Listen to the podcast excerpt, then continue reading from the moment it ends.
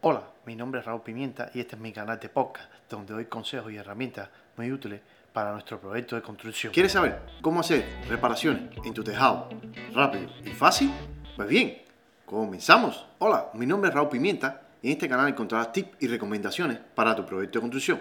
Una vez que hayas comprado la propiedad o estás viviendo en ella y empiezas a ver manchas en tu techo por diferentes lugares o, o en un lugar en específico que está teniendo eh, un lugar que estás viendo que el agua está corriendo o que estás viendo que está corriendo por la pared y estás viendo que te sale una bolsa que se hace con la pintura que logras verla ahí o ves la, el, diferentes manchas en el techo, es hora de chequear ese techo. Entonces, una manera muy fácil está, primero está chequeando dónde están los lugares, es lo primero indicio, dice, bueno, déjame ver. Entonces, ¿qué, ¿qué te recomiendo? Buscar un contratista que se dedique o un general contractor o un, rufero. O sea, ya que esas son las personas que te van a poder detectar, son especialistas en esa, esa, materia, y van a chequear arriba y te van a mirar. Entonces, lo más común es entrar al ático, una vez que entras al ático, empiezas a chequear, a mirar por dónde marcas abajo, dónde está saliendo esa gotera, por dónde está saliendo en tu casa, la, la, buscas las proporciones y esas proporciones las repites arriba. Y entonces empiezas a buscar por dónde está saliendo esa, esa gotera de agua. Una vez que hayas identificado por dónde está bajando, entonces ya tienes como referencia y pues entonces puedes subir al techo y poder hacer esa reparación. Una vez en el techo, por ejemplo, te pongo un caso que recientemente estuve trabajando, que por el tema del respiradero, del, sistema del, del, baño que tenía en la propiedad, ese respiradero lleva una protección o un gorro que se le llama comúnmente acá, se le dice plomo, porque evidentemente es un gorro que está hecho de material de plomo y se pone dentro de, esa, de ese tubo, ¿sabes? Se le encapsula ahí y entonces se, hace una insulación, un trabajo que se hace en esa área para evitar que el, agua pase y penetre a través del, plywood y a través y corra adentro de la propiedad que para hacer este tipo de trabajo debes utilizar, ¿sabes? Tener martillo, un cooler, ¿sabes? Un cortador, debes de tener el sistema de impermeabilizar, debes de tener unos sistemas que son unos aislantes, ya que, por ejemplo, son como un tipo de foam que se usa para poder poner los puntos a la hora de calzar, debes de también tener un tape, ya que esa pasta, ese que es un galón negro, es una, plasta, una pasta plástica negra, que con eso, una vez que tú hayas detectado el lugar donde vas a hacer el trabajo, hace, empiezas a quitar las tejas del lugar y una vez que vas quitando, muchas veces se parte, por lo tanto debes ir con una muestra a un supplier de que tenga este tipo de tejas, ya que muchas de las tejas se descontinúan, pero se siguen fabricando similares, por lo tanto puedes comprar una similar y la puedes tener ahí. Una vez que ya tienes ya esa teja y estos materiales que saben que son para poder hacer la reparación en ese techo, como una manta asfáltica también, que se utiliza, que es el,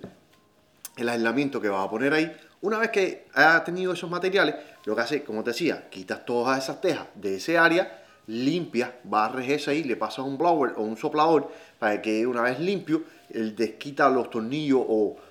clavos que pueda tener la zona, ya que cuando quite ese, ese gorro, tiene siempre le ponen clavos. Una vez que quites eso, debes quitar esos clavos para que no queden ahí. Y una vez que has limpiado y has dejado todo preparado, entonces vienes, colocas ese gorro, lo acomodas al lugar y empiezas a echar esta pasta, como seguramente con pasta negra, pero es una pasta adhesiva eh, plástica que lo que hace es como un cemento que pega esa superficie a, a plomo. Entonces, una vez que preparas todo el área, ya lo tienes preparado, donde va el foil, ¿sabes? Prepara, pones eso, pones el gorro, después echas todo cemento en el área, buscas que un tipo de, de cinta adhesiva que va por todos los bordes donde estás haciendo el parche para que no vaya una penetración del agua ahí. Entonces, una vez que ya tengas ya todo listo, ya, ya tengas preparado, le pones esta, esta, esta manta que te digo de, de, aislamiento, que se le pone, que se hace el hueco para que coincida ahí. Entonces, una vez coges la pieza de arriba y le haces un corte y esa cara que estás teniendo va a ir hacia adentro. O sea, eso va a entrar va a quedar eh, metida de una capa a otra la otra con pegamento, ¿sabes? De esta pasta que te estoy hablando, queda todo unido, cerrado y una vez que tienes todo eso hecho, entonces coges, cierras todo y ya tienes ya lista esa pieza, le das un poco de pisón, ¿sabes? De cómo los pies, puedes aprisionar o la haces presión con las manos para que pegue todo este pegamento, ¿sabes? Entonces ya te queda, todos los bordes te quedan aislados, ya que le pusiste esta, primero la capa, después le pusiste toda la cinta por los bordes con este material eh, cemento plástico, de ahí le pones